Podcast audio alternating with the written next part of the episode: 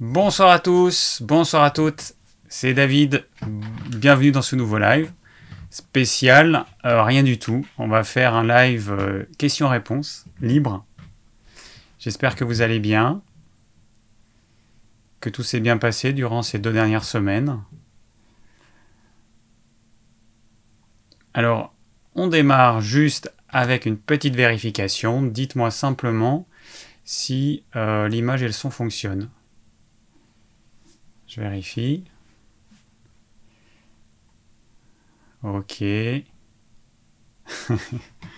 Des personnes qui sont là en avance. Je suis juste à l'heure pour une fois. Enfin non, ça m'arrive quand même euh, dernièrement. Ok, tout est bon. Allez, on va partir sur l'actu de la semaine. Alors, l'actu de la semaine. Voilà on affiche ça. Donc, euh, parmi les plans, donc, euh, je rappelle que je demande à certains d'entre vous, pas toujours les mêmes évidemment, de participer à la réalisation des plans des lives.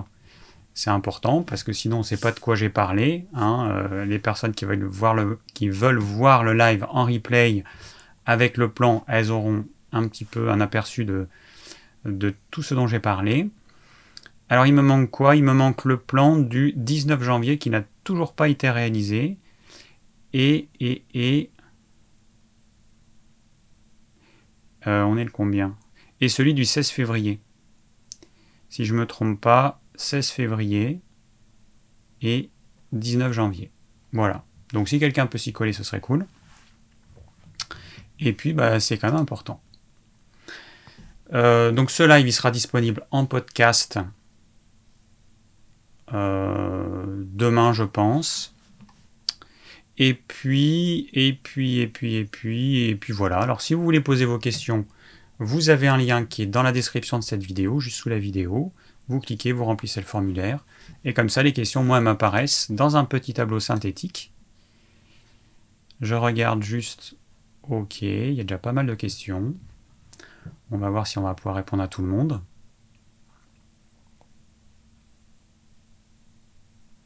Merci Béa. je suis pas sûr que je rajeunisse de plus en plus. En plus cette nuit j'ai pas très bien dormi. Donc euh, bon, c'est gentil quand même. Euh, alors, euh, je vais commencer comme à l'accoutumée par mon repas du jour. Juste petite précision, il y a des fois il y a des gens qui me disent ah ça fait déjà 5 minutes que je que je vois ton live, t'abordes toujours pas le sujet. Du thème de ce soir. Euh, je rappelle, je suis un peu roi dans mon royaume, je fais ce que je veux. Les lives, il y a une règle, il y a l'actu de la semaine en début de partie. Donc si ça vous intéresse pas quand vous regardez le replay, eh ben vous avancez d'une demi-heure.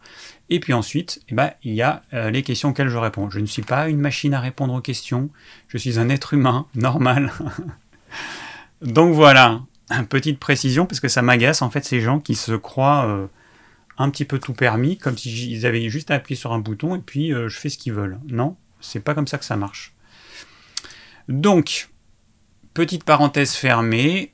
Donc, je vais parler de mon repas du jour parce que ça donne des idées aux gens. Hein, c'est pas pour dire ce que j'ai mangé parce qu'on s'en fout à la limite, mais c'est pour vous donner des idées. Alors aujourd'hui, eh ben, c'était très simple. J'ai pas trop eu envie de m'embêter. En entrée, j'ai fait une salade d'endives, que des endives, parce que François il m'a dit euh, Tu peux me faire une salade toute simple Parce que j'en ai marre quand tu mets 10 000 trucs en même temps. Donc il voulait juste avoir quelque chose de simple. Une salade d'endive. Ensuite, en légumes cuits, j'ai fait des choux de Bruxelles euh, que je suis le seul à manger dans la maison parce qu'il peut plus les voir en photo. J'en ai peut-être trop fait. Puis c'est un aliment qui a quand même un certain nombre de personnes qui n'aiment pas. Je sais pas pourquoi, moi j'aime bien. J'ai fait juste à la vapeur.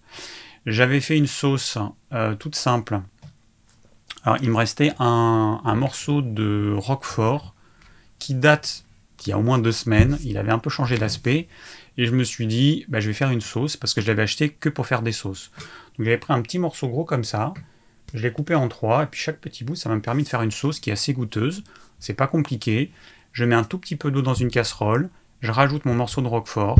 Je le fais fondre dans cette eau que je fais frémir. Je remue. Ensuite, euh, alors, le top du top, ce serait de rajouter de la crème fraîche. Ça, c'est trop bon. Je n'en ai pas mis parce que je n'en avais pas et j'évite d'en manger trop souvent, mais ça fait une sauce qui est quand même beaucoup plus savoureuse. Moi, j'ai juste épaissi ma sauce avec un petit peu. Alors, on peut utiliser soit de la maïzena, soit de la farine de manioc, soit une farine de maïs toute fine, la fécule de pomme de terre, la route. Vous pouvez utiliser ce que vous voulez. On met ça dans un petit pot d'eau froide, enfin dans suffisamment d'eau froide.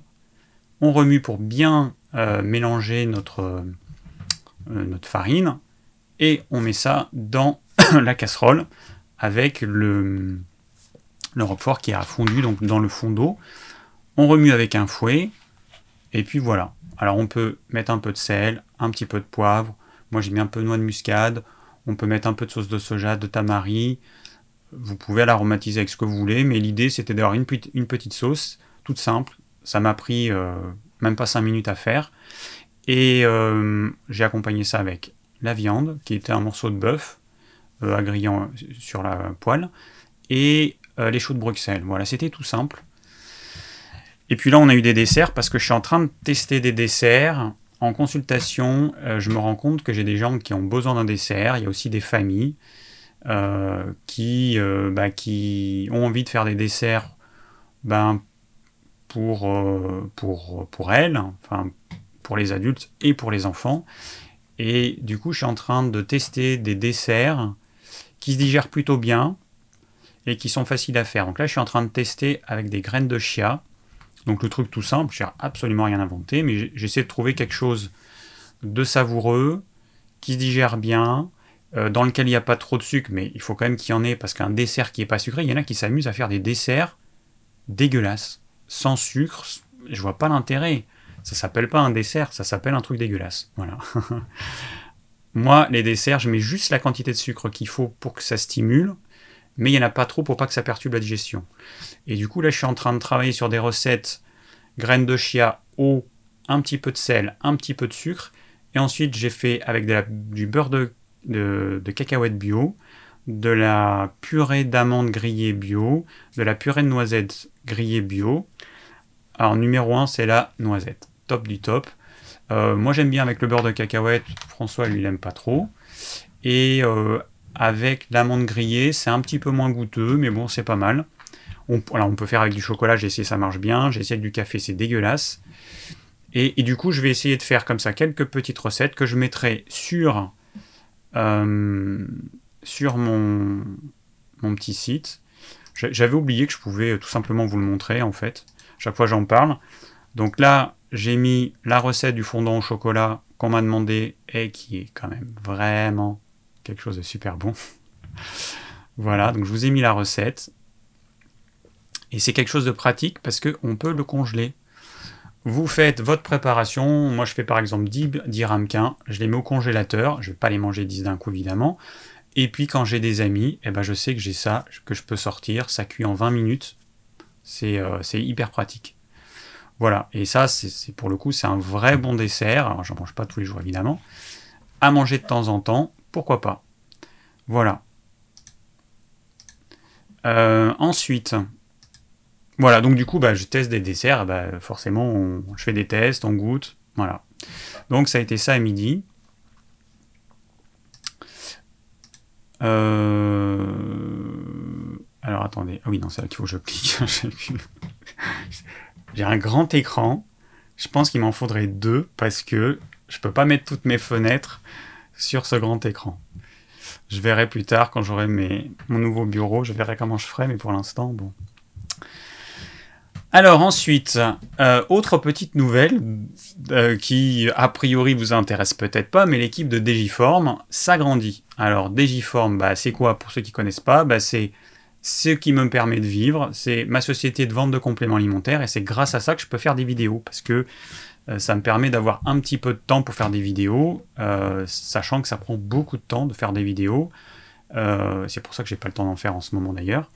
Donc l'équipe de Digiform s'agrandit. On a embauché une jeune femme qui s'appelle Cyrielle et donc qui va me seconder, qui va me permettre d'avoir plus de temps, notamment pour faire des vidéos, parce que je me suis rendu compte que euh, c'est pas en disant que je vais faire des vidéos que le temps va se dégager comme par magie. Donc, si il euh, n'y a pas quelqu'un qui me dégage du temps de Digiform, eh ben, euh, bah, j'arriverai jamais à m'en sortir. Donc voilà, donc c'est chose faite. Hein. Elle a commencé, euh, bah là, commencé le 1er mars. Et, et puis voilà, c'est super, ça se passe très bien, je suis hyper content. Donc, elle est en formation, petit à petit, assez rapidement, c'est elle qui va pouvoir traiter vos commandes, les petits soucis éventuels de commandes, qui sont quand même assez rares, mais ça arrive.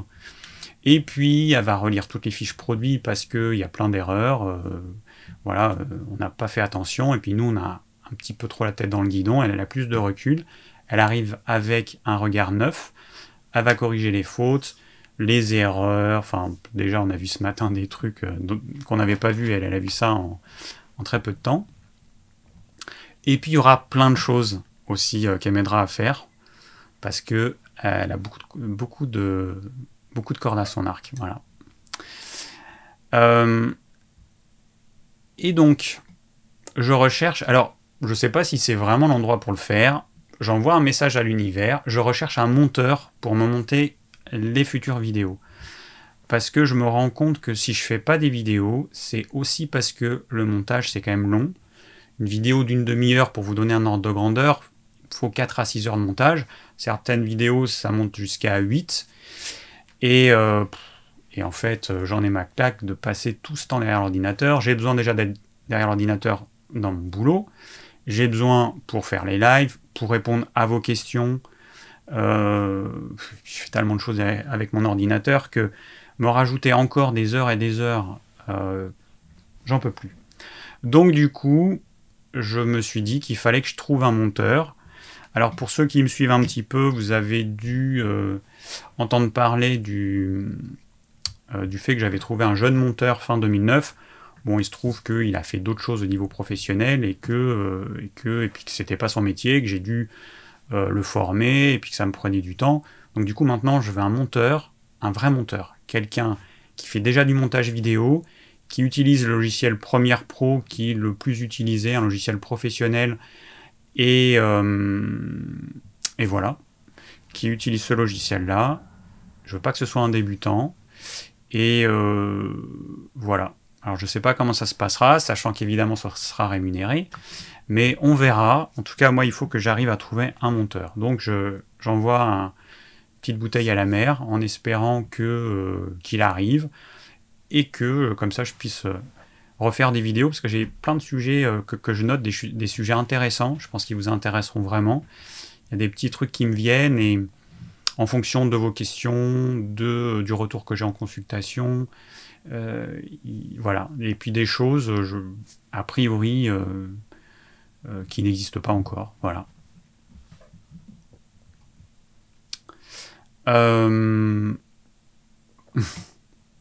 Les shows de Bruxelles, c'est la vie. bah, il y a deux écoles. Hein. Il y a ceux qui aiment, ceux qui n'aiment pas. Moi, j'aime mais mon copain il n'aime pas. Donc euh, faut faire avec.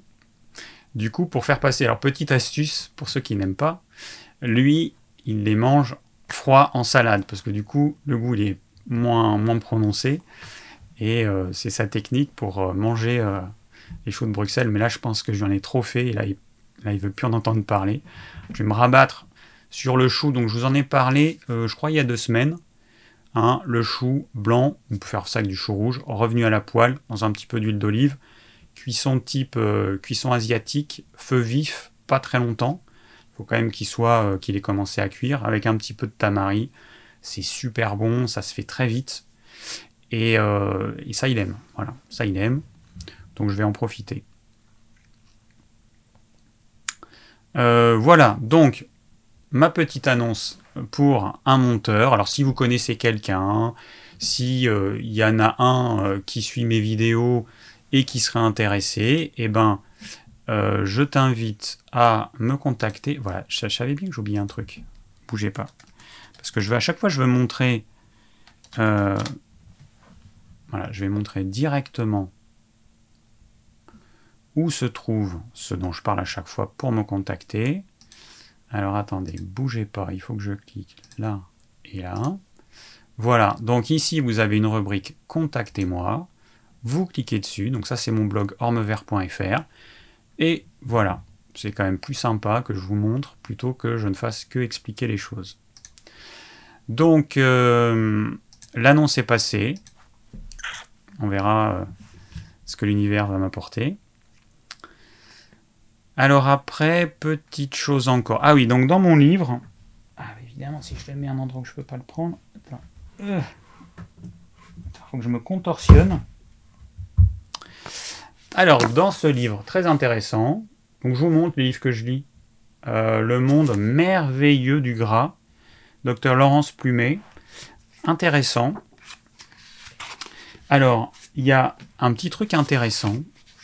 Alors, j'apprends plein de choses. Il faut que j'enlève mes lunettes parce que moi, plus, plus je vieillis et moi j'ai besoin de lunettes pour lire.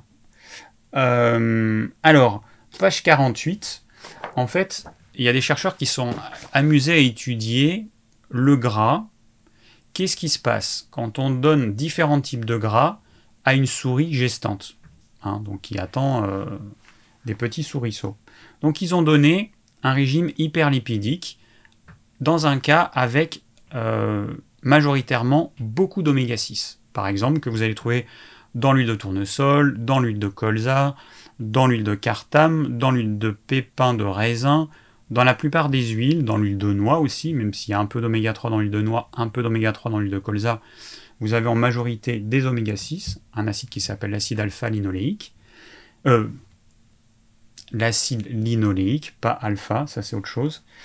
Et, donc voilà, donc beaucoup d'oméga 6 dans un cas. Dans un autre cas, ils ont donné un régime riche en acides gras saturés. Et qu'est-ce qui s'est passé?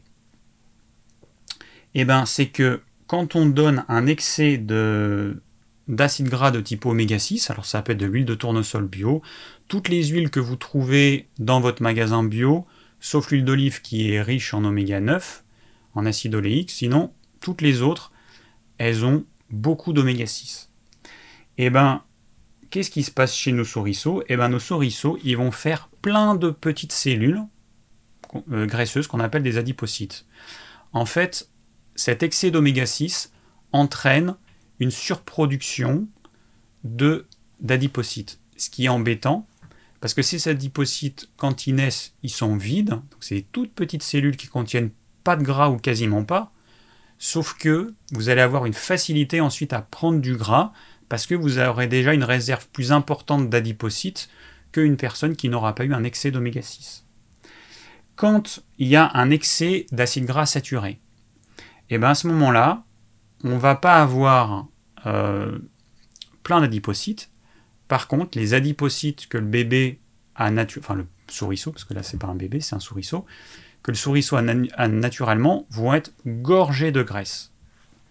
Donc c'est la différence. Et ils sont amusés aussi à voir qu'est-ce qui se passe si on donne des oméga 3. Eh bien, les oméga 3 freinent le processus qui consiste à fabriquer plein de petites cellules graisseuses. Donc euh, c'est intéressant. Euh, voilà, les oméga 3 freinent le développement du tissu adipeux. Donc j'ai trouvé ça intéressant. Alors je ne le savais pas, hein, je dois vous dire, je ne savais pas du tout ça. Euh, bon, ils font plein d'études qui, sont intéressantes. Alors après, ça, ça a été fait sur des souris. Il faudrait voir si c'est équivalent chez des humains mais il n'empêche que c'est quand même intéressant de voir qu'il y a un impact en fonction du type de gras qu'on mange. Et là, je vous rappelle, c'est un excès de certains acides gras. Un excès d'oméga 6, un excès d'acides gras saturés, ou un régime riche en oméga 3. Bon, si je trouve des, petites choses encore dans ce livre, je vous les partagerai parce que je ferai une vidéo euh, où je synthétiserai tout ce que j'ai lu sur, euh, sur le gras. Euh, parce que c'est vraiment hyper intéressant. Moi, je lis ça, je dévore ça comme un roman euh, d'aventure, tellement je trouve ça intéressant. Alors ensuite, je vais vous parler, euh, je vais vous parler d'un documentaire que j'ai vu, hyper intéressant, Gluten, l'ennemi public numéro 1, qui a été diffusé sur la chaîne suisse, la RTS. Alors bon, j'ai regardé en replay, on peut lire, il n'y a que les Suisses qui peuvent le lire, mais bon, on peut facilement contourner ça en installant un petit, euh, un petit plugin sur son navigateur qui, qui permet de croire euh, qu'on vient d'un autre pays. Voilà. Euh, alors, donc, dans ce documentaire, on apprend que les variétés anciennes de gluten contiennent plus de gluten que les variétés modernes. 30% contre 15%. Alors que souvent on entend dire le contraire, et moi-même euh, je pense que j'ai dit le contraire. Voilà. Bon. Par contre, la différence, c'est que le gluten moderne, il est beaucoup plus élastique, donc il mesure ça avec je ne sais plus quelle valeur, et euh, le gluten moderne est beaucoup plus élastique, donc ça veut dire que les, euh, les molécules qui composent le gluten, eh ben, elles, sont, elles sont différentes. Voilà, c'est pas le même gluten. Voilà. Alors ensuite, qu'est-ce qu'on a qui est intéressant? Alors dans le documentaire, il regarde euh, l'intolérance et la sensibilité au gluten, et il se demande si c'est les gens qui euh, bah, deviennent tous malades, si c'est dans leur tête, s'il y a, s'il y a quelque chose de biologique réel, est-ce que vraiment on devient plus intolérant au gluten ou pas et, donc il y a l'hypothèse que ça pourrait venir du glyphosate, l'herbicide le, plus utilisé au monde. Alors le Roundup, c'est le nom commercial du glyphosate, il a été créé en 74, mon année de naissance. Et bon, ça, a été un vrai succès à l'époque, parce que c'était le seul herbicide qui était capable de tuer toutes les mauvaises herbes, alors que à l'époque, eh ben, on avait des herbicides spécifiques qui tuaient euh, certaines familles de plantes, et puis il fallait prendre un autre herbicide pour tuer euh, d'autres familles. Et là, on a un produit qui tue tout. Donc c'était vraiment génial. Et, euh, en 96, Monsanto, il a créé les cultures OGM, qui sont résistantes au glyphosate. Donc avant le glyphosate, il tuait les cultures, donc on ne pouvait pas en mettre n'importe quand. L'avantage, eh ben, c'était qu'il y avait peu de résidus dans les plantes, parce que si on mettait du glyphosate trop tard, trop près de la récolte, de la récolte, la plante mourait et donc on perdait tout. Grâce aux OGM, eh ben on a pu mettre du glyphosate à n'importe quel moment, même au milieu, même à la fin, et les plantes ne mouraient pas. La conséquence, c'est qu'on se retrouve avec énormément de résidus dans finalement nos aliments, parce que la plante ne meurt pas, mais le glyphosate il disparaît pas comme par magie, et il est stocké par la plante. Et puis, euh, à partir des années 2000, alors c'est là qu'il y a un truc que moi je ne j'imaginais même pas l'existence, à partir des années 2000, euh, si les cultures ne, mûrissent pas naturellement, eh ben, on les fait mûrir avant la moisson par une pulvérisation de glyphosate qui tue la plante et donc qui prive euh, les graines d'eau. Voilà, c'est comme ça que ça marche. Donc avant, on pulvérisait le glyphosate en début de saison pour tuer les mauvaises herbes et pour permettre à la plante de grandir. Maintenant, on pulvérise le glyphosate juste avant la moisson. Donc évidemment beaucoup de résidus. Avant, euh, les épis de blé, ils étaient longs. Hein, ils nous arrivaient euh, à la taille ou au sternum. Puis maintenant, ils nous arrivent au genou. Ben pourquoi? Parce que quand on a mis les engrais, en fait, euh, les grains, les, épis étaient tellement lourds et la tige tellement fine que ça cassait.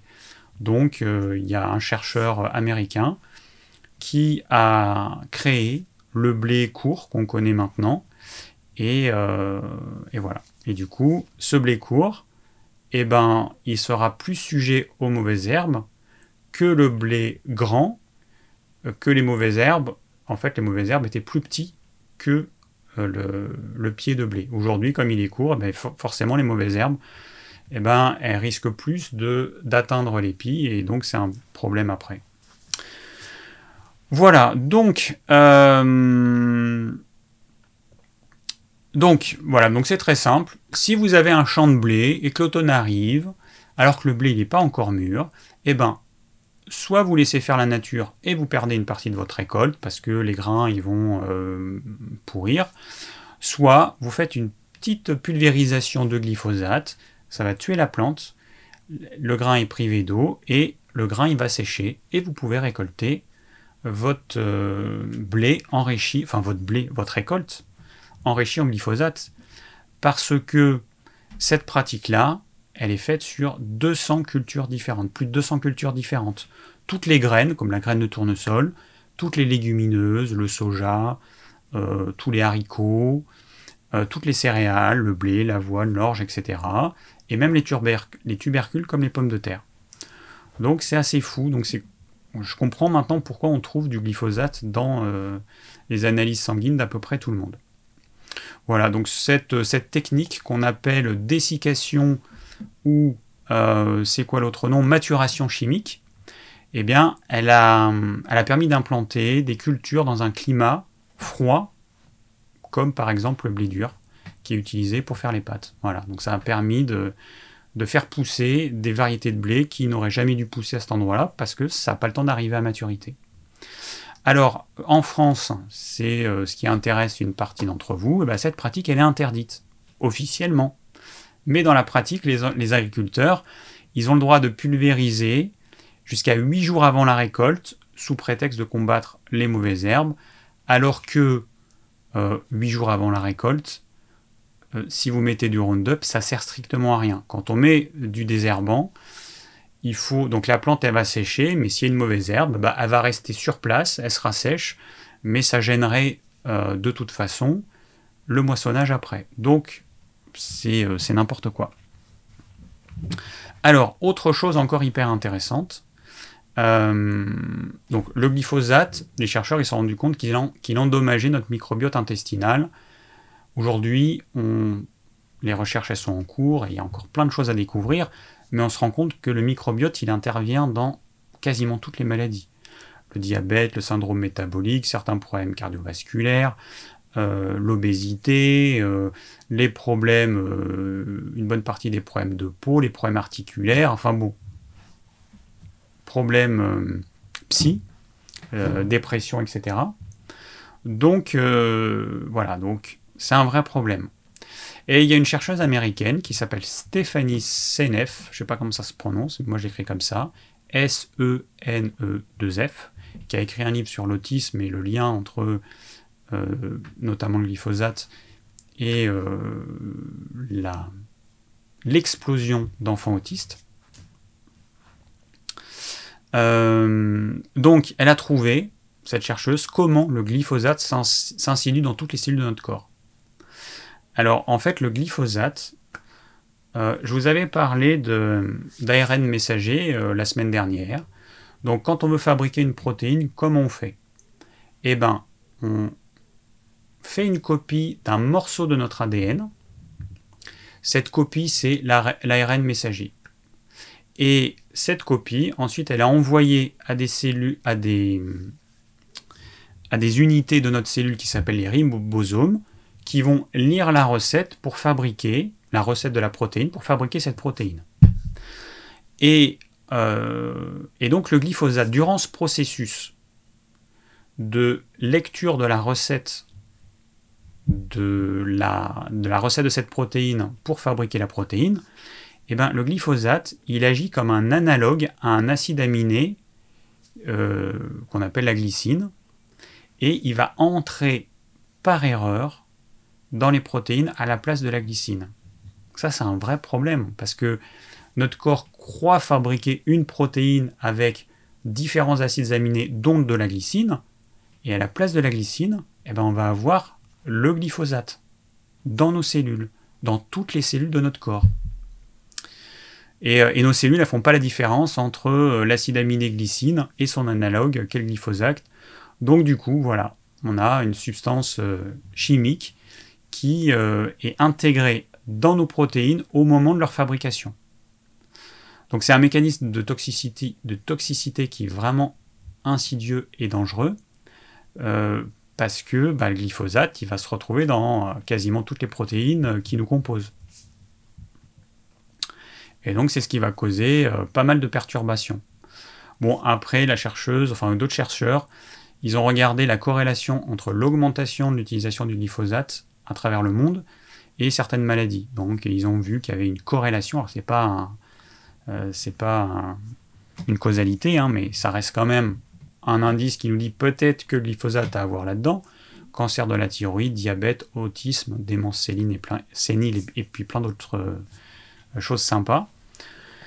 Voilà, donc tout ça pour dire que documentaire très intéressant qui dit des choses qu'on n'entend pas partout, et qui montre que le glyphosate serait peut-être responsable de l'épidémie de sensibilité ou d'intolérance au gluten, que ce ne serait pas le gluten en lui-même qui poserait problème, chez en tout cas un certain nombre de personnes, que ce serait ce problème du glyphosate.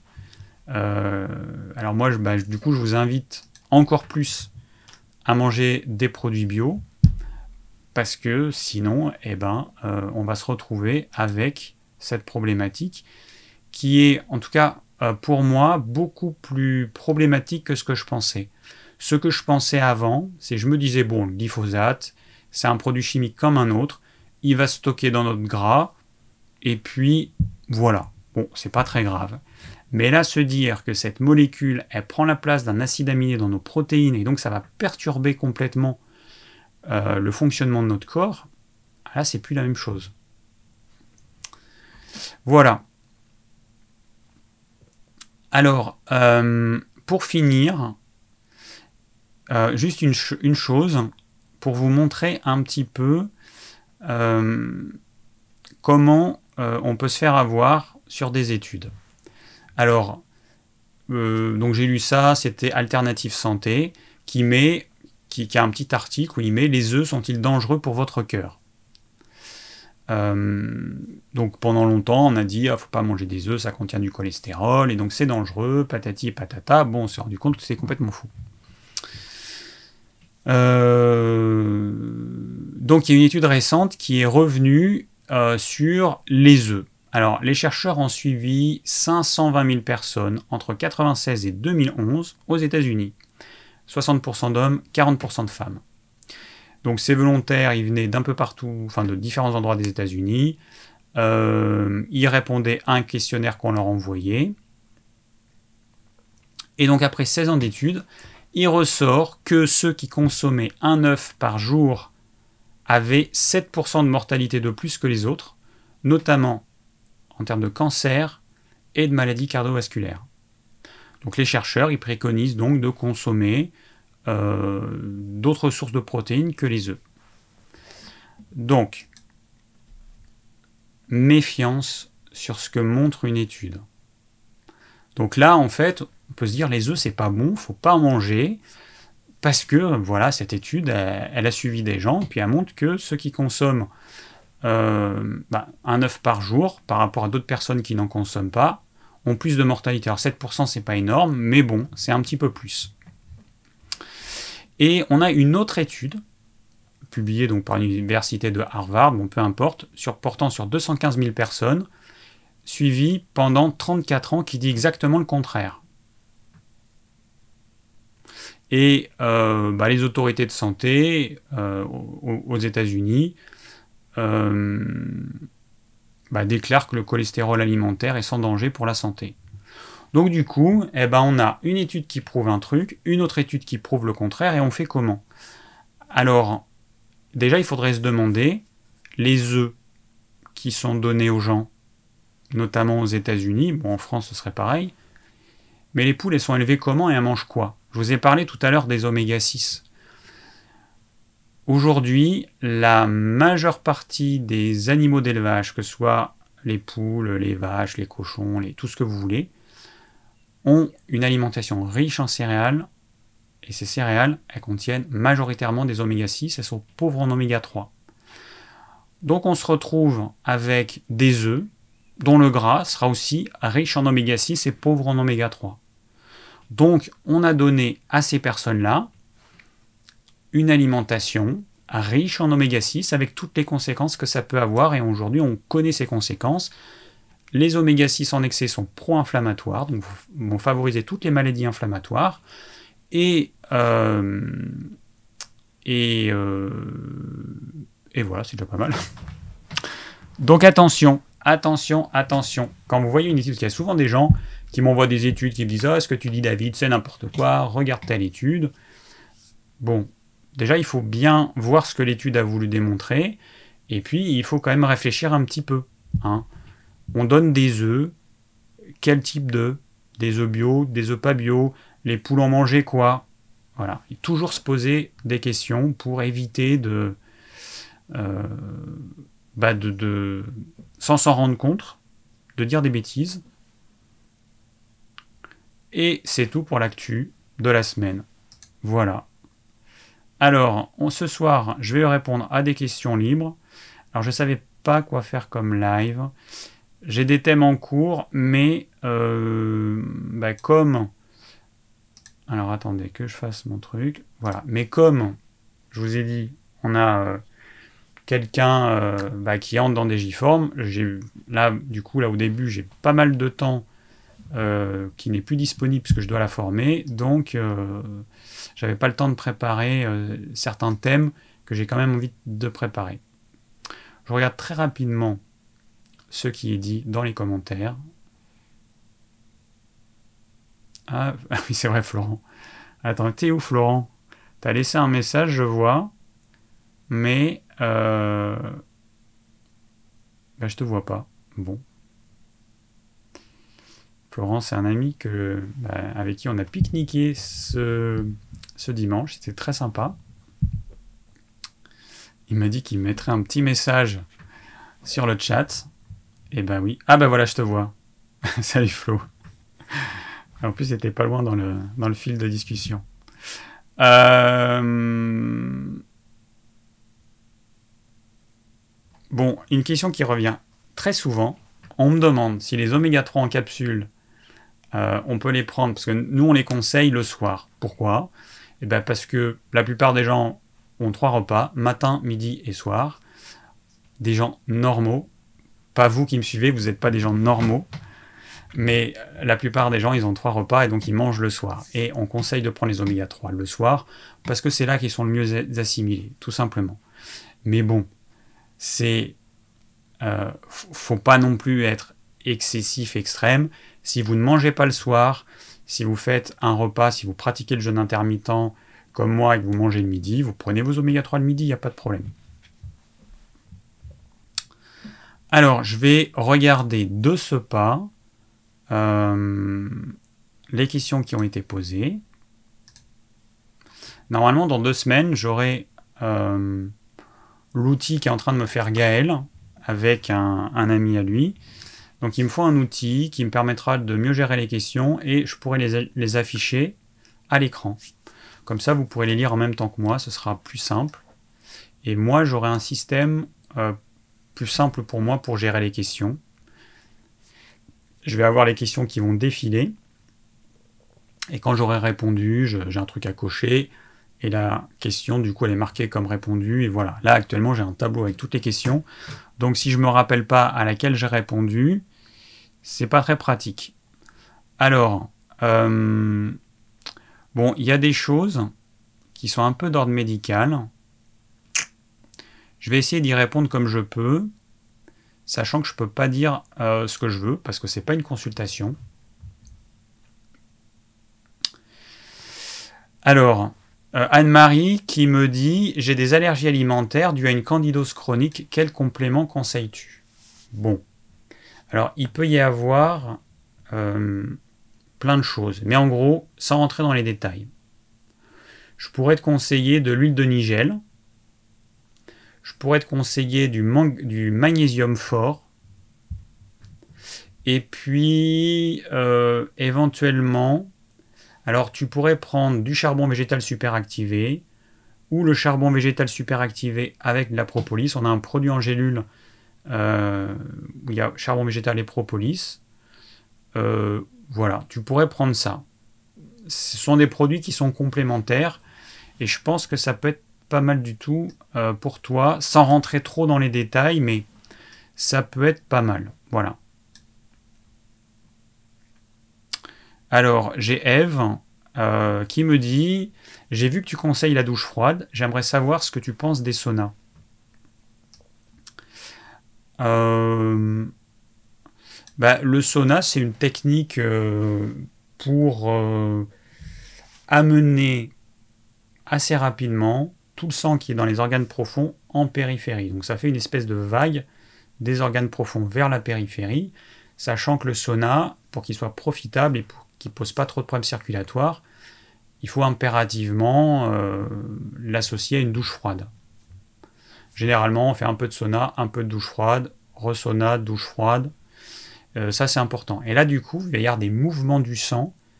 Quand vous faites, euh, quand vous soumettez votre corps à, de la chaleur, il va essayer de disperser sa, chaleur avec en mettant tout en périphérie. C'est pour ça que vous êtes tout rouge.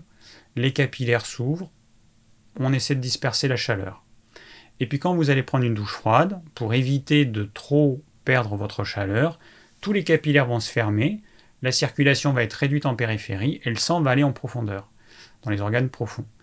Et donc, si vous alternez sauna, douche froide, sauna, douche froide, eh bien, vous allez avoir une espèce de, vague qui va passer des, profondeurs de votre corps jusqu'à la périphérie inversement. Donc, c'est bien c'est bien. Alors vous faites attention si vous avez des problèmes circulatoires, si vous avez des problèmes cardiaques, parce que on a vite fait de faire un malaise si on ne fait pas gaffe.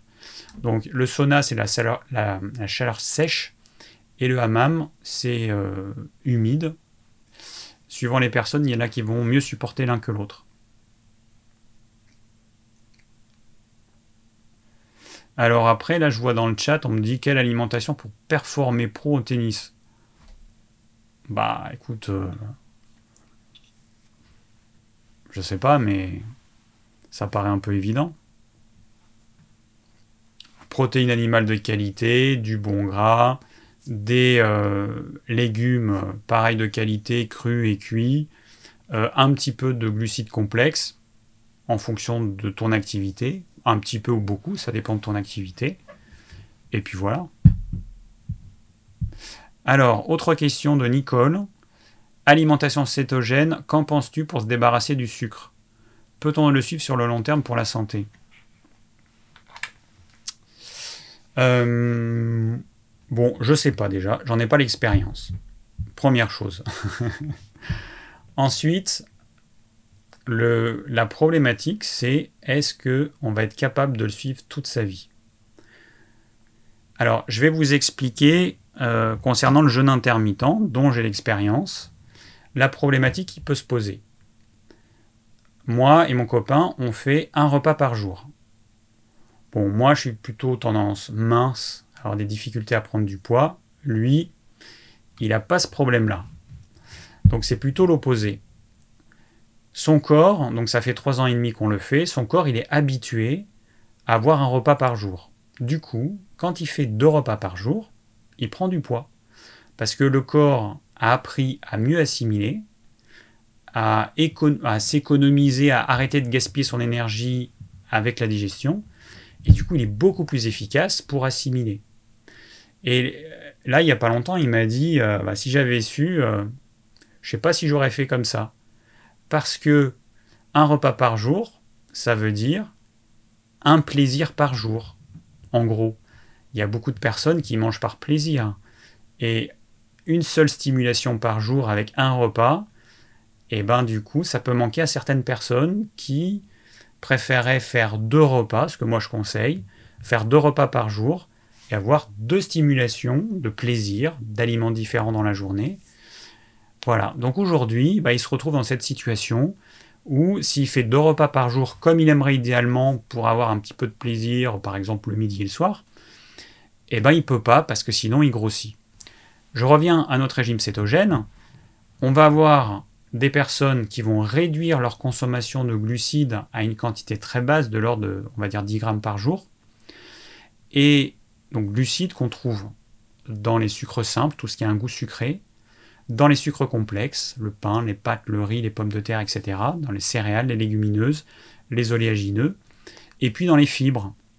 Ça, fait partie aussi des glucides donc euh, les légumes. Et du coup, quelqu'un qui suit un régime cétogène va diminuer sa quantité de glucides de façon importante. Elle va habituer son corps à ça. Et puis, bah, je sais pas, dans un an, dans cinq ans, dans dix ans, si elle se dit oh, j'en ai marre, j'ai envie d'arrêter, j'en peux plus, j'ai envie de manger de temps en temps des pâtes, du pain, des gâteaux et puis euh, tout ce que vous voulez, eh ben, ce qui va se passer, il y a de fortes chances qu'elle reprenne du poids et beaucoup de poids. Donc le régime cétogène, moi je ne le conseille pas parce que euh, je pense que ce qui est le mieux, bah, c'est d'avoir quelque chose de varier, de pas exclure impérativement certaines catégories d'aliments parce que bah, le jour où on veut les rajouter, ce sera un vrai problème. Et puis de pouvoir avoir des repas entre amis sans se casser la tête. Ça, c'est ma vision des choses, mais c'est purement personnel. Mais après, comme je vous l'ai dit, j'ai pas d'expérience sur le régime cétogène. Moi, avec les connaissances que j'ai, mais là, du coup, c'est pas l'expérience, avec les connaissances que j'ai euh, là-dessus, euh, c'est intéressant pour certains problèmes, mais moi, je ne le conseillerais pas comme alimentation de base. Voilà. Euh, alors, j'ai Ornella qui me dit Je pratique le jeûne intermittent depuis 6 mois et en ce moment je stagne au niveau de mon poids. Comme sport, je fais les 10 000 pas par jour. Que me conseillez-vous? Alors, Ornella, euh, regarde le live que j'ai fait il y a pas très longtemps sur le jeûne intermittent et sur les erreurs à éviter. J'ai l'impression que tu as t'es mis à pratiquer le jeûne intermittent pour perdre du poids. Alors, si c'est le cas, il y a de fortes chances que tu sois déçu. Parce que si tu as perdu du poids alors que tu t'es mis au jeûne intermittent, peut-être que c'est parce que tu t'es fait un petit régime hypocalorique sans t'en rendre compte, et que dès que ton corps il sera adapté à ça, non seulement tu vas pas faire que stagner, mais en plus tu vas reprendre du poids. Donc je rappelle, le jeûne intermittent, c'est juste une façon différente de manger, c'est pas du tout une méthode minceur, en tant que telle, ça ne marche pas sur le long terme. Oui, les premiers mois on perd du poids parce qu'il faut le corps, il faut le temps que notre corps s'adapte. Mais si en plus de ça, vous faites pas ce qu'il faut, c'est-à-dire manger à peu près la même quantité de calories qu'avant, mais que vous en mangez moins, eh ben vous faites un régime hypocalorique. Voilà. Merci Flo pour euh, mettre un pouce bleu euh, en bas de la vidéo pour me soutenir. Euh, je le dis jamais parce que ça me gaffe quand j'entends les autres le dire. Donc s'il y en a qui disent dans le chat, tant mieux, mais moi je le dis plus parce que j'ai plus envie. Autre question. alors, j'ai une question de Béa qui est là ce soir que j'ai vu? Alors, j'ai une question concernant le mauvais cholestérol, à savoir les œufs. Est-ce une légende que de consommer les œufs favorise le LDL Y a-t-il des compléments alimentaires ou autres moyens pour le faire baisser? En sachant que je fais 30 minutes de sport par jour, cardio, renforcement musculaire, mais ce ne peut être pas suffisant. Bon, alors, l'histoire du mauvais cholestérol, c'est quand même plus complexe que ça. Le cholestérol, c'est une molécule qui est produite naturellement par le corps et qui est absolument vitale. Cette molécule, elle est produite par le foie. Donc les trois quarts du cholestérol qu'on va utiliser, c'est produit par le foie, et puis il y a un quart qui nous vient de l'alimentation. Plus on mange de cholestérol, moins notre corps en produit. Ça paraît logique, mais bon, il faut quand même le rappeler. Cette molécule de cholestérol, ensuite, il va y avoir des transporteurs, des molécules, LDL et, HDL, qui vont faire circuler le cholestérol. Donc en gros, si je schématise, le HDL, le bon cholestérol, c'est celui qui va ramener le cholestérol pour le recycler. Le LDL, c'est le mauvais cholestérol. Bon, on va schématiser, mais peu importe. Euh, cette notion de cholestérol, de mauvais cholestérol ou de bon cholestérol, c'est pas suffisant. Ce sont des marqueurs. Quand on mesure notre taux de HDL, notre taux de LDL, notre taux de cholestérol total, ce sont des marqueurs, ce sont des substances que notre corps produit. Et on s'est rendu compte que quand il y avait un taux élevé de certains et puis un taux bas de d'autres, il y avait moins de certaines maladies, mais il n'y a pas que ça. Il ne faut pas tenir compte que de ça. Parce qu'on s'est rendu compte aussi que ce mauvais cholestérol, entre guillemets, le LDL, et eh bien suivant que les petites particules, enfin que les particules soient fines ou grosses, ça n'avait pas le même impact. Donc il faudrait qu'on mesure ça aussi, pour voir si ce mauvais cholestérol est aussi mauvais que ça. Parce que dans un cas, il va s'agglutiner dans les parois de nos, de nos altères, de nos, altères, de nos altères. mais je dis que des trucs qui sont compliqués à prononcer ce soir. Euh, de nos artères, et puis dans un autre cas, non. En gros, dans un cas, on va avoir un cholestérol gluant, et dans un autre cas, on va avoir un cholestérol soluble qui n'aura aucune action, même s'il est élevé, même s'il y a un taux élevé dans le sang. Donc c'est pour ça que juste cette information de HDL, LDL et cholestérol total, c'est pas suffisant. Ensuite, on va produire plus de, mauvais cholestérol si on dort mal, si on est stressé. Euh, voilà, donc il faut, tenir compte de tous ces paramètres. Et des fois, le médecin, il ne tient pas compte de ça, il regarde l'analyse, hop, LDL élevé, pas bien, HDL bas, pas bien. Et puis voilà, et, puis ça s'arrête là. Donc en résumé, les œufs, ils apportent notamment du cholestérol. Si c'est des œufs de qualité, prenez au minimum des œufs bio, de plein air. Euh, il y a plus de chances qu'il y ait un peu plus d'oméga 3. Et euh, ce cholestérol, il est absolument pas mauvais. Et encore une fois, de toute façon, le cholestérol alimentaire, si vous en prenez, votre foie, il fabriquera juste moins de cholestérol. Si votre foie fabrique trop de cholestérol de façon chronique, regardez, il y a quelque chose qui ne va pas dans votre hygiène de vie. Et après, au niveau des compléments alimentaires, eh ben, il y a des trucs qui existent, que on a vendu par le passé, qu'on a arrêté de vendre, comme la levure de riz rouge, qui sont des statines naturelles, avec les effets négatifs des statines. Euh, donc, euh, euh, c'est quand même à éviter, puisqu'il peut y avoir des problèmes musculaires, il peut y avoir des problèmes assez graves. Donc, il vaut mieux essayer de trouver l'origine au niveau de l'hygiène de vie, plutôt que prendre des médicaments qui pourraient vous donner des effets secondaires irréversibles, enfin des médicaments ou des compléments alimentaires.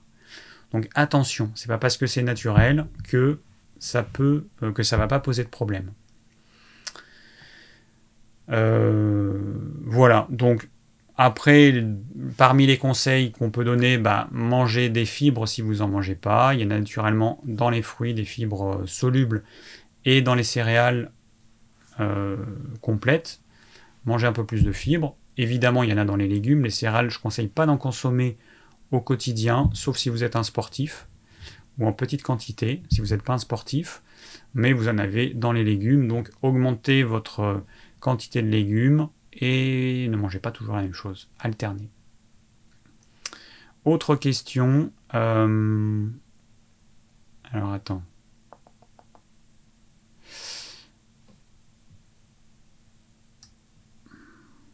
Waouh. Quand je fais waouh, c'est une question longue. Alors attends, est-ce que j'en ai une plus courte?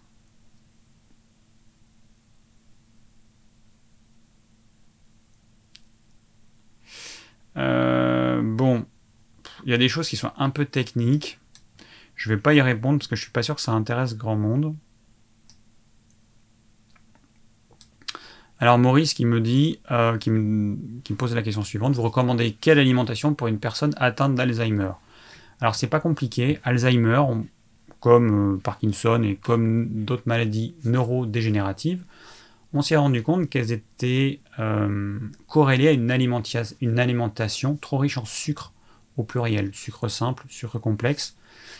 Et on parle de diabète de type 3 pour ce type de maladie. Donc, ça va être une alimentation à tendance cétogène. il y en a qui suivent une alimentation cétogène. Moi, je conseille plutôt d'aller vers une alimentation pauvre en glucides, plus de bons gras, protéines animales bah, euh, à peu près 20% de sa ration euh, calorique par jour, et euh, des légumes crus, des légumes cuits, du bon gras, protéines animales de qualité, et voilà. Donc, voilà, sans rentrer dans le détail. Alors ensuite, autre question, Sylvie, votre avis sur l'ail noir? Bouillon d'ail pour le foie est-il vraiment efficace? Alors, l'ail noir, c'est un truc qui coûte hyper cher c'est quoi? Eh ben, c'est de l'ail. Je sais plus comment on le prépare. Euh, bon, c'est de l'ail fermenté en gros. Je sais plus s'il n'y a pas une cuisson. Euh, j'avais demandé, j'étais allé à un salon et j'avais demandé, je me rappelle plus. Bref, c'est un truc qui coûte cher, qui a sûrement des propriétés.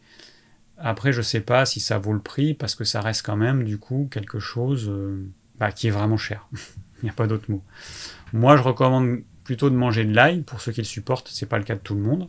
Mais euh, l'ail fermenté, je sais pas, ça fait partie des produits à la mode. Alors au niveau gustatif, c'est super bon, mais je sais pas si ça. Enfin, franchement, moi mon conseil c'est aller vers une alimentation avec des produits de qualité, mais si vous devez utiliser une partie de votre budget dans des produits euh, de niche, des produits hyper chers, j'en vois pas l'intérêt. Donc euh, déjà, des produits animaux de qualité, du bon gras, bio, des légumes de qualité, bio idéalement, déjà ce serait pas mal, d'autant plus avec ce que j'ai dit tout à l'heure sur le glyphosate, ça devrait quand même vous, vous inciter à aller plus vers le bio, parce que c'est quand même inquiétant de se dire que le glyphosate, il va potentiellement nous créer des maladies euh, qu'on n'aurait pas eu autrement. C'est que génétiquement, on n'est peut-être pas fait pour avoir telle maladie, et à cause du glyphosate, eh ben, on va peut-être en avoir. Bon. Alors ensuite, une question d'Anne. Alors, bon, les trucs, euh, j'essaie de pas lire certains trucs. Euh, c'est des remerciements. Je le garde pour moi, Anne, merci. Alors, elle me demande comment adapter les combinaisons alimentaires sur un voire deux repas. Alors, je comprends pas trop la question. Euh, peut-être que. Alors, les problématiques, peut-être que tu soulèves, ça aurait peut-être été bien d'être plus précis.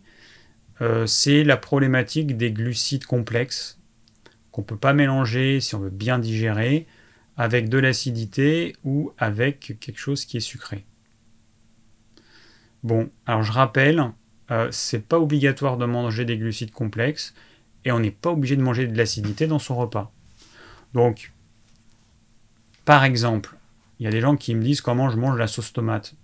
Bah, je dis, tu n'es pas obligé de la manger avec des pâtes. La sauce tomate avec les pâtes, tu perturbes la digestion des pâtes en mettant la sauce tomate parce que c'est acide. Je ne vais pas tout répéter parce que j'en ai déjà parlé dans une vidéo euh, a deux ans, donc je ne vais pas tout répéter pourquoi. Vous allez sur ma chaîne, vous tapez combinaison euh, alimentaire ou je ne sais plus quoi et vous retrouverez bien la vidéo. Euh, donc, tu manges ta sauce tomate avec des légumes crus, des légumes cuits, une protéine animale, du bon gras, il n'y a pas de problème. Dès que tu rajoutes du riz, des pâtes, des pommes de terre, Là, tu vas mal digérer le riz, les pâtes et les pommes de terre à cause de la sauce tomate. Pareil si tu mets du citron, du vinaigre, etc. Donc moi, je vois pas trop où est la problématique. Euh, je l'applique au quotidien, donc euh, depuis un bon paquet d'années, et euh, je vois pas où est la difficulté. Ce que, bah, oui, enfin voilà. Donc si tu manges des céréales, eh ben, il suffit juste que tu mettes pas d'acidité et puis ça va bien se passer. Voilà, voilà.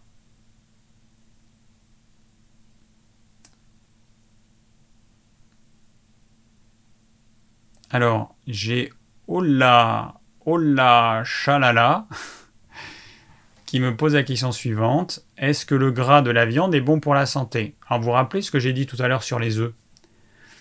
Euh, bah, Ça dépend qu'est-ce qu'a mangé l'animal euh, qu'ensuite nous allons manger? Le gras de l'animal va dépendre de son alimentation. Est-ce que ce sera un gras riche en oméga 6 ou en oméga 3 Eh bien, acheter des produits animaux de qualité. Ça veut dire quoi? Par exemple, de la viande bovine. Eh bien, ça veut dire tout simplement que entre une vache qui a mangé de l'herbe, ce qui est naturellement dans l'herbe, donc des oméga 3 en petite quantité, mais que la vache va concentrer dans son gras, et une vache qui est enfermée dans une étable à qui on donne du soja, souvent OGM, euh, du tourteau de tournesol, euh, des graines de je sais pas quoi, enfin tout ce qu'on donne aux vaches, qui sont majoritairement riches en oméga 6, eh ben vous aurez un gras dans ce cas-là riche en oméga 6, et donc la viande que vous allez manger, elle sera moins bonne pour la santé, voire mauvaise. Donc c'est pas la viande en elle-même qui pose problème, c'est la qualité de la viande. Et je vois que Daniel Roussel m'avait posé euh, cette même question, donc du coup je, je t'ai répondu aussi. Alors encore les questions. On me demande que penses-tu de l'herbe d'orge en poudre ou du jus d'herbe d'orge en poudre? Alors, euh, bon, je me rappelle, il y a quelques années, j'en ai fait une cure. Je me souviens pas que ça m'ait fait un effet bœuf. C'est un produit qui est vanté comme étant très bien parce que ça contient certains nutriments, certaines vitamines, certains oligo-éléments que par ailleurs on va retrouver aussi dans d'autres produits comme la spiruline, etc. D'ailleurs, euh, dans quelques semaines, on va avoir des comprimés de spiruline bio et des comprimés de chlorella bio. Parce que jusqu'à présent, on avait la paillette, et c'est vrai qu'il y a des gens qui n'aiment pas la paillette, qui préféraient pouvoir avaler directement. Ça va venir. Mais euh, le problème aussi dans, dans l'herbe d'orge ou le jus d'herbe d'orge, c'est qu'il y a, comme dans tous les végétaux, et notamment les végétaux qui sont en début de croissance, des antinutriments. Et ça, on ne nous dit pas le pourcentage d'antinutriments qu'il y a. Les antinutriments, ils vont être détruits par différents procédés, la fermentation, le chauffage. Donc, si on fait cuire un, un, aliment, il va perdre une partie de ses antinutriments. Et, et là, a priori, je pense pas que ce soit cuit. Donc, il est possible que certes, il y ait tout un tas de vitamines, minéraux et tout, mais qu'on va avoir des antinutriments qui vont entraver l'assimilation de ces mêmes euh, éléments bénéfiques qu'il y a naturellement dans le jus d'herbe, euh, d'orge, etc. Donc, attention à ces produits qui sont censés être super bons. Euh, n'oubliez pas que dans tous les végétaux, il y a des antinutriments et qu'il faut faire attention euh, voilà, à ce qu'il n'y en ait pas trop. Il y a des personnes qui sont très sensibles aux antinutriments, d'autres qui le sont moins. Certaines personnes vont être sensibles à certains antinutriments. Donc, voilà. C'est un avis mitigé, mais euh, tu peux essayer et puis tu peux voir si ça te fait du bien. Mais euh, garde en tête que c'est pas forcément anodin. Alors, la Dolce Vita, quel fromage recommandes-tu? Alors oui, la Dolce Vita, comme tu marques souvent en majuscule, des fois YouTube, il te bloque. Hein. C'est pas moi, c'est YouTube, donc euh, attention, écrit plutôt en minuscule. Euh, bon, bah je recommande, peu importe le type de fromage, chèvre, brebis, vache, tant que c'est des bons fromages, euh, idéalement au lait cru, ou des fromages vraiment de qualité, sachant que le fromage c'est un aliment plaisir, c'est pas un aliment santé. Donc, c'est à vous de voir. Il y a des gens qui en mangent trop et euh, ça peut ou ça va leur poser problème. Moi, je conseille plutôt de garder le fromage comme aliment plaisir, d'en manger uniquement de temps en temps, plutôt que d'en manger quotidiennement ou multi-quotidiennement comme certaines personnes le font, parce qu'elles sont sûres un jour ou l'autre d'avoir un problème. Donc moi, je veux pouvoir avoir le plaisir de manger toute ma vie des produits laitiers, même si je sais que si j'en mange trop, ça me crée de l'eczéma. ça veut dire que mon corps, il n'aime pas trop ça. Donc, voilà, pas trop souvent. Alors dans les fromages, vous pouvez manger n'importe quoi. Euh, moi, je, mange les bons fromages, des vrais fromages qui ont du goût. Euh, dernièrement, j'ai mangé du comté, un très bon comté. Merci Yann qui nous l'a envoyé bah, directement de Franche-Comté. Euh, c'est des très bons fromages de chèvre. Tant que c'est du vrai fromage, un bon fromage. Et puis sinon, de temps en temps, ça va pas vous tuer. Euh, alors, Maria-Louis Rose, Maria-Louis Rose me demande en mangeant moins de viande, est-ce bon pour la santé? Je n'en mange plus beaucoup justement, est-ce que ça pose problème? Quand on mange moins d'un aliment, forcément on mange plus d'autres aliments. Donc si tu manges moins de viande, qu'est-ce que tu vas manger pour compenser?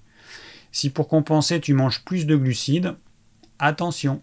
Donc le glucide, euh, des légumineuses, des céréales, des oléagineux, donc les amandes, les noix, les noisettes, etc. Euh, attention. Voilà. Parce que tu vas avoir une alimentation déséquilibrée. Tu enlèves quelque chose que l'humain a toujours mangé et surtout en Europe. Si euh, génétiquement on est originaire d'Europe, eh ben, on a mangé majoritairement des produits animaux, puisque plus on montait vers le pôle Nord, plus on mangeait de produits animaux, donc jusqu'à 80% de notre ration alimentaire, donc c'est énorme. Mais vous imaginez que pendant les ères glaciaires, la dernière qui a eu lieu il y a, je sais plus, il y a 12 000 ans, ou je me souviens plus, euh, les humains qui vivaient en Europe, eh, ils faisaient comment pour se nourrir? Et plus de végétaux, il n'y avait plus rien, ils se nourrissaient de produits animaux. Donc, dans les gènes de la plupart des gens, on a mangé pendant très longtemps beaucoup de produits animaux, et aujourd'hui, pour des raisons valables, peut-être intellectuellement, mais on décide d'en manger moins, les supprimer, peut-être que notre corps, lui, ne sera pas capable de supporter ça. Moi, je sais que mon corps, euh, si j'arrête d'en manger, euh, je, deviens maigre comme un clou, je perds mes muscles, donc c'est un danger pour ma santé, et je me déminéralise. Donc, euh, voilà, donc moi je le recommande pas. Plus on avance en âge, moins on assimile bien, plus on a besoin justement d'avoir des protéines animales. Les supprimer, c'est dangereux à mon sens. Voilà. Bon, alors, euh, Guillaume qui nous demandait euh, que penses-tu de la farine de coco? Je sais pas quoi en penser. Euh, je sais pas quoi en penser.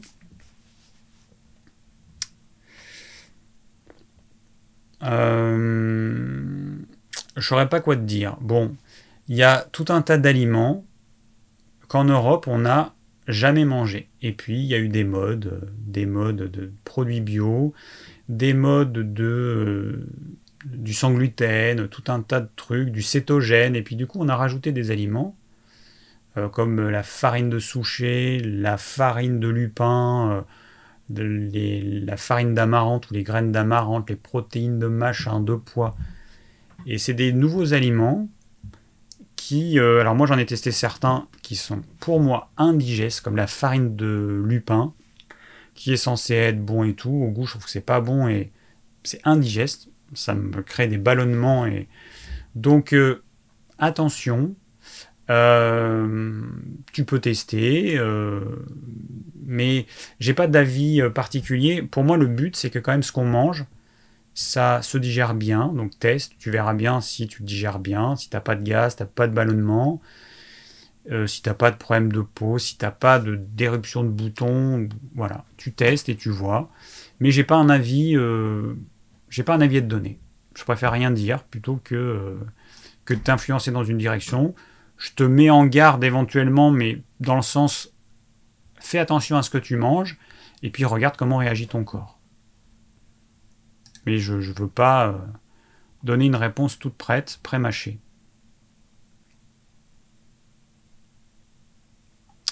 Alors j'ai euh, Nicolas. Que pourrait apporter un jeûne sec intermittent? Le conseilles-tu? Merci par avance. Euh, le jeûne sec intermittent, c'est ce que j'ai fait, ce que je fais de temps en temps, ça dépend. Euh, il y a la théorie et il y a la pratique. Alors la théorie, elle veut que euh, en pratiquant le jeûne sec intermittent, on va aller taper dans son gras parce que le corps, eh ben, pour fabriquer de l'eau, il va, quand il va transformer le gras en énergie, une molécule de gras, trois molécules d'eau, je crois que c'est comme ça, ou deux, enfin je sais plus, peu importe, en tout cas, on va fabriquer de l'eau en transformant notre gras en énergie. Et, donc, on fabrique de l'eau et du gaz carbonique comme déchets. Bon, ça c'est la théorie. Autant que vous dire, dans la pratique, ça marche pas forcément comme ça. Il euh, y a des personnes qui en ont fait l'expérience. C'est pas aussi simple parce que bah, c'est tout simplement pas assez long en fait le jeûne intermittent pour que on puisse avoir de tels effets. sur un jeûne sec de quelques jours, effectivement, c'est pas du tout la même chose un jeûne intermittent de quelques heures, sachant que la durée réelle du jeûne intermittent, elle dépend de ce que vous avez mangé à votre dernier repas. Si vous mangez un gros repas, votre digestion au niveau de l'estomac va être longue. Ensuite, la digestion au niveau de l'intestin grêle bah, va être longue. Et puis au final, le repos digestif réel, il est soit faible, soit inexistant.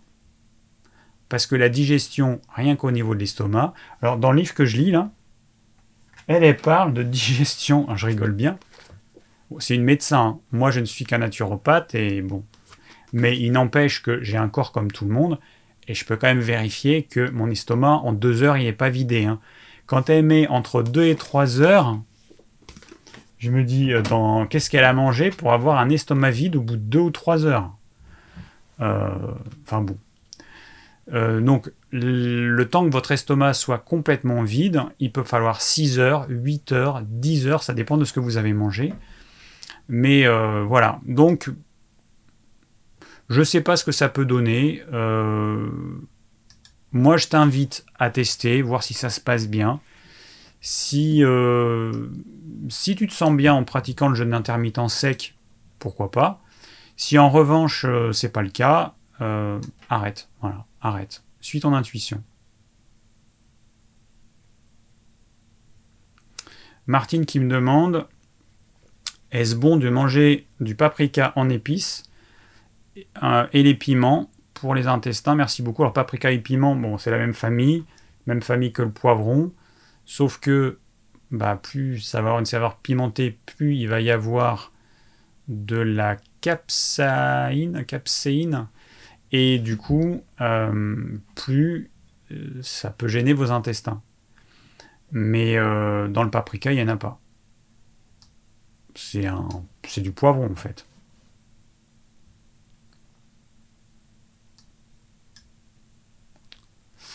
Euh, là, on me demande, Roman, peut-on faire, peut faire jeûner un chien ou diminuer sa ration fortement pour sa perte de poids?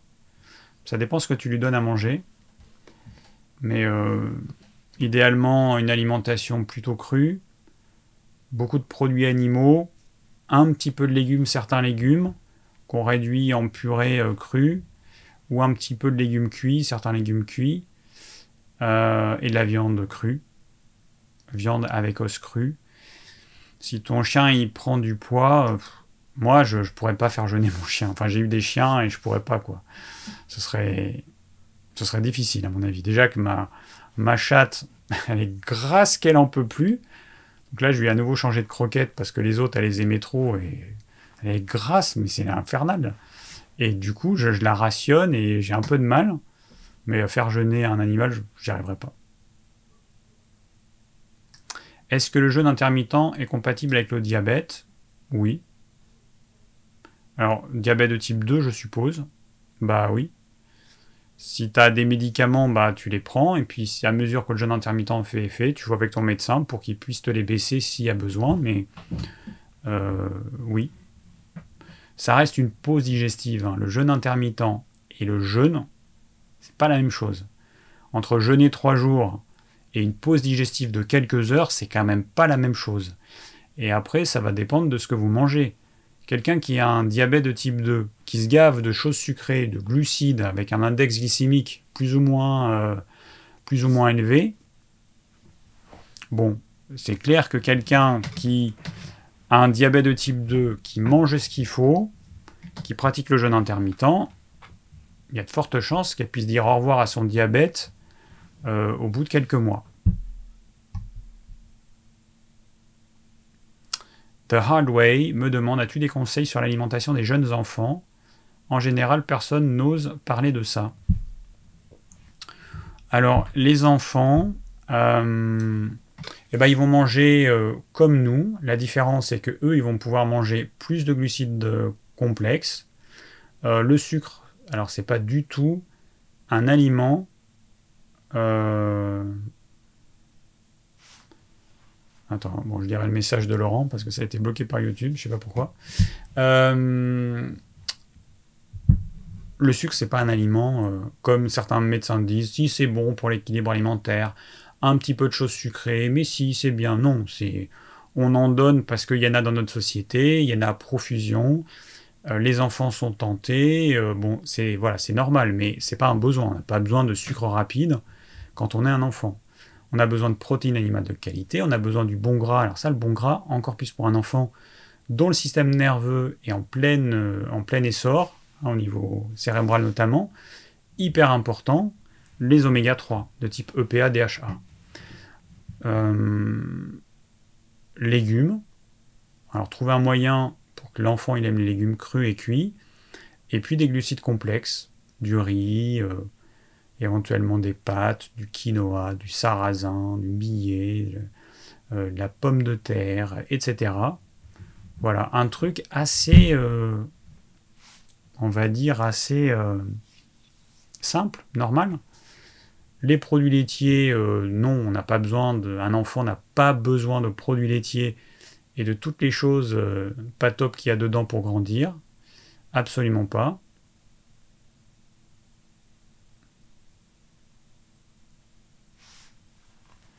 Euh, ok, bon, voilà, je lisais un commentaire. Euh,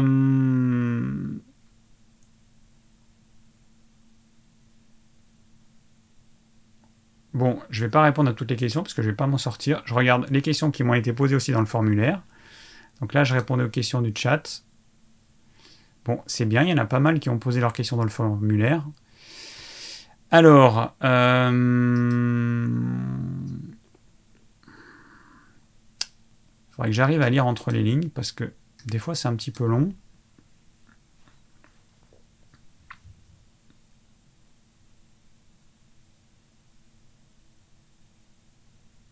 Bon, je vais quand même lire celle-là, on va voir. Alors, Arthur, 35 ans. Euh, donc, diagnostiqué récemment avec une thyroïdite d'Hashimoto, avec probable hypothyroïdie fruste depuis plusieurs années, pour le moment non traité. J'essaie d'équilibrer mes piliers de santé au mieux. Et pour la diète, je ne lis quasiment que des conseils de diète pauvre en glucides et riche en bonne graisse et en protéines animales, comme ce que tu prodigues. Pourtant, ce sont précisément les catégories d'aliments que je digère le moins bien. Bien que j'ai dû mettre euh, le sport en pause, je perds trop facilement du poids. Et après avoir essayé beaucoup de choses sans grand succès, jeûne intermittent, sans gluten, sans produits laitiers, bétaïne, HCL, voire avec aggravation, crudivorisme, paléo, jeûne prolongé, je me sens au mieux avec une diète riche en féculents, protéines maigres ou végétales et peu de graisse. L'équation me semble insoluble, autrement pour le moment, comment mieux optimiser? Euh, Ok. La prise d'un traitement hormonal pourrait-elle être la clé pour équilibrer ma diète? Ou j'arrête de me prendre la tête et j'écoute mon ressenti? Bon, alors, euh, bah, écoute, mon conseil, il est assez simple, c'est que tu dois quand même, tu as testé beaucoup de choses, et que en dépit de ce que tout le monde peut dire, si tu te rends compte qu'il y a quelque chose qui te convient mieux, moi je te conseille plus d'aller dans cette direction pour le moment. Et euh, sachant que ce sera pour le moment, et puis peut-être que dans X mois, X années, tu te rendras compte que finalement, eh ben, ça va mieux et puis que tu peux changer. Mais euh, voilà, c'est pas parce que tout le monde dit qu'il faut manger peu de glucides que c'est ce qui va euh, être bon pour toi. Donc c'est bien que tu aies testé plein de choses, c'est bien que tu aies pu voir ce qui te convient et ce qui te convient, et ce qui te convient moins bien, ou pas du tout. Voilà, moi je t'invite à faire ça. Après, pour l'histoire de la prise d'un traitement hormonal, euh, je sais pas trop. Idéalement, si tu arrivais à faire ça, ce serait top. Peut-être aller voir un thérapeute qui puisse t'aider à trouver quelle est la cause de cette thyroïdite. Il peut y avoir un problème psychique, un problème auto-immun. Euh, c'est parmi les causes possibles. C'est-à-dire que tu as mangé des choses pendant un certain temps qui ont généré une réaction inflammatoire auto-immune et ensuite, tes anticorps, au lieu d'attaquer les protéines de ce que tu mangeais, eh ben, elles sont mises à attaquer ta thyroïde. Donc ça, c'est une théorie euh, qui existe et auquel cas, bah, ça peut être euh, bah, notamment, toujours pareil, gluten, produits laitiers. C'est ce qui est le plus souvent euh, problématique. Mais dans ton cas, ça pourrait être ça, plus autre chose, ou ça pourrait être autre chose.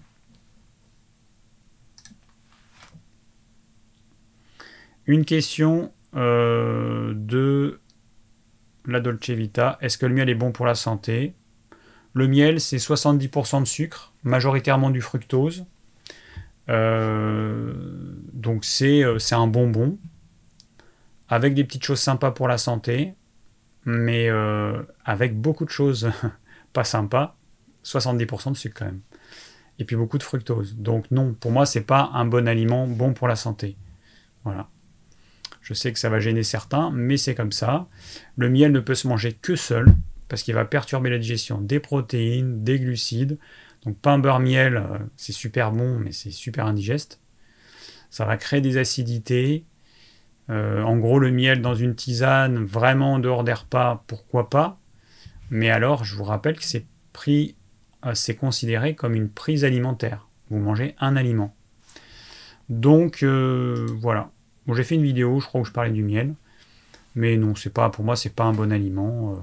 Euh, du tout. C'est pas. C'est du sucre. Hein, comme les fruits séchés, les dattes, les abricots, les pruneaux, les raisins secs, c'est du sucre. C'est pas. c'est une infinité, une infime partie de vitamines, de nutriments, d'oligo-éléments, de tout ce que vous voulez. Et puis sinon, c'est que du sucre. Euh, donc, euh, non. Voilà. Après, vous faites comme vous voulez. Hein. Ce n'est que mon conseil, mais comme on me pose la question, bah, du coup, je vous donne mon avis, mais ça reste que mon avis.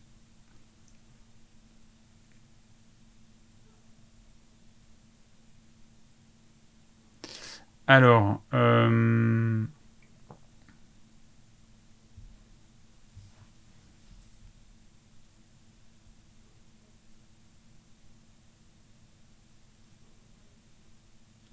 Bon, alors j'ai une question. Attends, il est où le prénom? Une question de Daniel qui me demande, euh, en ce qui concerne tes compléments alimentaires et notamment les oméga 3, qu'en est-il de leur indice Totox? Eh bien, il suffit d'aller voir sur la fiche produit parce qu'il est indiqué. L'indice Totox, donc il y a aussi le certificat d'analyse du lot en cours que vous pouvez télécharger sur l'onglet euh, alors attends. C'est ça qu'il faut que je fasse. Hop, je vais vous montrer. Non, c'est pas ça. Alors, je tape en haut oméga. Voilà, on va sur la fiche des oméga 3. Euh, vous allez sur la partie composition et ici vous avez le Totox du lot en cours, il est marqué 4.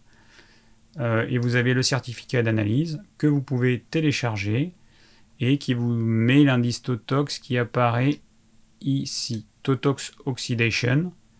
Vous avez la valeur max à ne pas dépasser qui est 10 et le résultat du lot en cours qui est 4. Donc il fait partie des indices les plus bas qu'on puisse trouver sur le marché. De toute façon, l'oméga 3 qu'on vous propose, euh, ça va être compliqué de trouver mieux.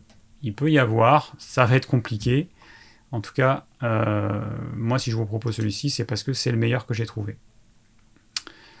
Donc, hop, je reviens à ma petite fenêtre de questions. Donc oui, dans l'histotox, alors euh, donc là j'ai un lien euh, sur le site euh, de complément alimentaire de Julien Vénisson qui propose un oméga 3 sous forme liquide, donc une huile de poisson liquide, avec les inconvénients pour certaines personnes. Il y en a qui n'ont pas envie de le prendre, mais ça reste un produit d'excellente qualité. Et donc, euh, il a un blog et donc il écrit euh, tout un tas de choses intéressantes, j'en ai déjà parlé. Donc, euh, voilà. Donc, l'indice Totox, oui, c'est pour mesurer l'indice d'oxydation d'une huile. Il faut que ce soit assez bas, évidemment. En gros, une huile, une huile oxydée, c'est une huile rance et qui n'est plus consommable si elle est trop oxydée. Alors, euh, voyons, voyons. Alors, j'ai Roman qui me dit J'ai fait un test sanguin d'intolérance alimentaire. Résultat intolérance à l'ovalbumine, donc au blanc d'œuf, graines de lin, noix de cajou, carpe, hareng et prune. Cependant, lorsque je consomme ces aliments, je ne ressens aucun signe particulier d'intolérance, à part si vraiment j'abuse de préparation aux œufs, comme 5-6 œufs brouillés avec de la crème ou un gâteau contenant plus de 5 blancs d'œufs. Dans ce cas, éructation et gaz à l'œuf pourri, mais ça c'est normal, c'est... J'adore les œufs, j'en consomme régulièrement, y a-t-il un risque? Bon, alors ces euh, intolérances alimentaires, j'en ai déjà parlé. Euh, les tests sanguins, bah, malheureusement, ça vaut rien, c'est pas valable. Tu vas faire le même test dans un autre labo, tu auras des résultats différents. Donc, euh, voilà, ça vaut rien. Il n'y a que choisir qui a écrit, ou 60 millions de consommateurs, je ne me rappelle plus, lequel. Il n'y a pas longtemps, il a écrit un article dessus. Et euh, bah, du coup, voilà, ils ont trouvé que effectivement, il n'y avait euh, euh, pas de résultats fiables avec ces tests. Donc, il faut oublier ça. Voilà, donc tu oublies, tout simplement. Tu fais comme si tu n'avais pas fait ce test. Alors, Qu'est-ce qu'on a comme question? Je regardais dans le chat.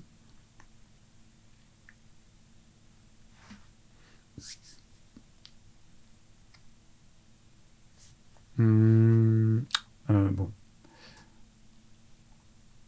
Alors, qu'avons-nous? Alors, j'ai Méric, un jeune homme, qui euh, j'ai au quotidien des difficultés respiratoires, nez bouché en permanence, encore plus le soir et la nuit, très sujet aux allergies printanières, oui, c'est ce que je me t'ai dit, et acarien, et ce depuis mes 8 ans. Je consomme du fromage, je sais que ça peut être lié, faudrait-il que j'essaie d'arrêter totalement? Bah oui. T'as l'intuition quand même que euh, t'as entendu dire qu'il pouvait avoir un lien entre la consommation de produits laitiers et les allergies euh, respiratoires. Bah, si tu testes une exclusion totale pendant 3 mois, tu seras fixé. Alors ensuite, tu me demandes est-ce que le gluten peut être lié Oui.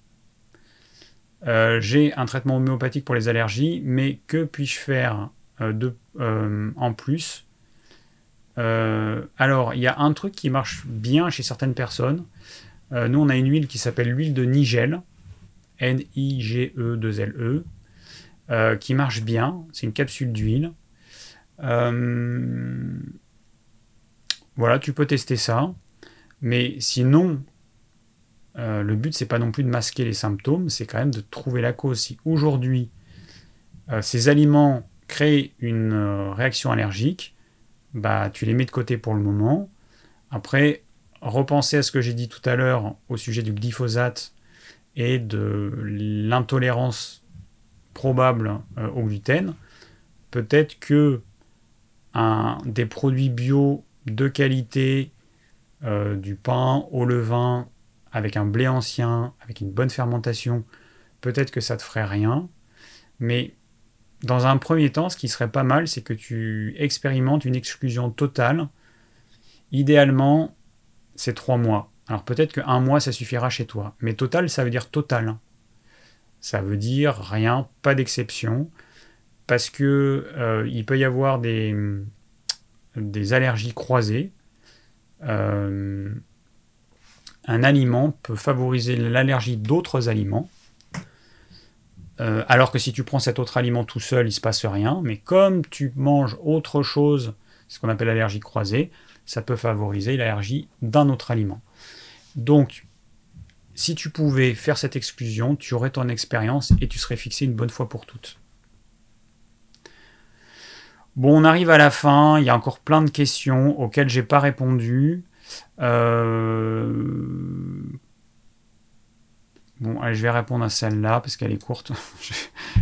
Désolé, mais quand c'est trop long euh, et quand je veux euh, voilà, lire une réponse rapidement, bon. Mais je sais qu'il y a des questions courtes auxquelles j'ai pas répondu. Euh, tiens, un autre David. L'excès de sel ou de bon gras peut-il provoquer des remontées acides? J'ai du mal à digérer en ce moment. Bah, bon, déjà, pourquoi tu me dis l'excès de sel ou de bon gras? Pourquoi tu mangerais plus de sel que ce dont ton corps a besoin et plus de bon gras que ce dont il a besoin? Bon, les remontées acides, c'est le signe que ton estomac, il est produit pas assez d'acidité ou que tu fais de mauvaises combinaisons alimentaires et que tu provoques une indigestion au niveau de l'estomac. Donc regarde de ce côté-là. Euh, bon, difficile parce que moi j'aurais plein de choses, plein de questions à te poser pour pouvoir un petit peu affiner les choses. Euh, et pour finir, dernière question, Nadia. Euh, alors, au sujet du complément alimentaire que tu vends, le magnésium, donc le magnésium fort, c'est des cures ponctuelles où on peut le prendre régulièrement. Euh, et le magnésium sert à quoi exactement? Ok. Bon, le magnésium, il sert à tellement de choses dans le corps que c'est difficile de faire l'impasse dessus.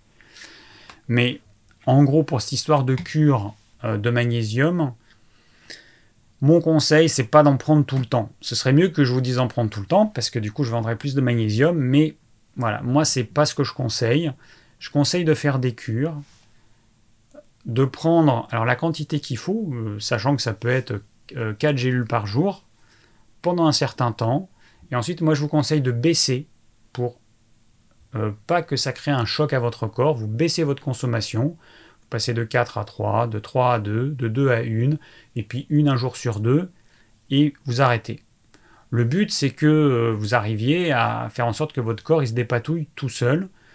Et moi, je préfère plutôt faire des cures de temps en temps plutôt que d'en prendre sur le long terme et du coup, plus vous pouvoir passer de cette source de magnésium.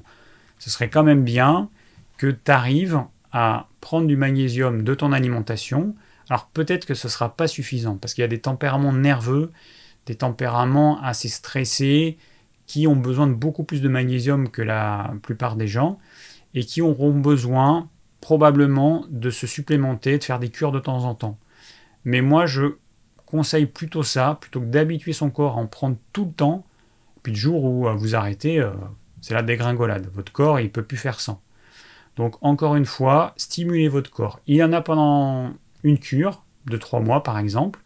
Ensuite, il y en a plus pendant 1, 2, 3 mois. C'est à vous de voir. Euh, je pense que tu vas sentir quand tu en auras à nouveau besoin. Et tu te refais une cure. Voilà. Bon, c'est tout pour ce soir. Donc je rappelle, le plan du live de ce soir, il va être... il va devoir être fait. Et je vais vous mettre le lien de pour accéder à euh, l'espèce de tableau Excel pour pouvoir faire ce plan dans la description quand cette vidéo sera en replay. Le podcast, normalement demain, il sera dispo. Et puis, eh ben, du coup, il y a un, thème mystère dans deux semaines parce que je ne sais pas encore de quoi je vais traiter. Donc, euh, on verra. Si vous avez des thèmes à me soumettre, vous pouvez me les envoyer, les envoyer par mail. Vous allez sur mon blog ormevert.fr rubrique Contactez-moi, vous m'envoyez un petit message et euh, je le mettrai dans ma liste des futurs thèmes euh, euh, que j'ai envie de, traiter. Voilà. Bon, et eh ben j'espère que vous avez passé un bon moment. Moi, ouais, ça me fait super plaisir de faire ces lives. Eh ben désolé pour toutes les questions auxquelles j'ai pas répondu, mais c'est comme ça. Je peux pas en une heure et quelques répondre à plus de questions. Euh, je vous souhaite une très bonne soirée. Et puis, bah, je vous dis à, à dans deux semaines pour un nouveau live. Ciao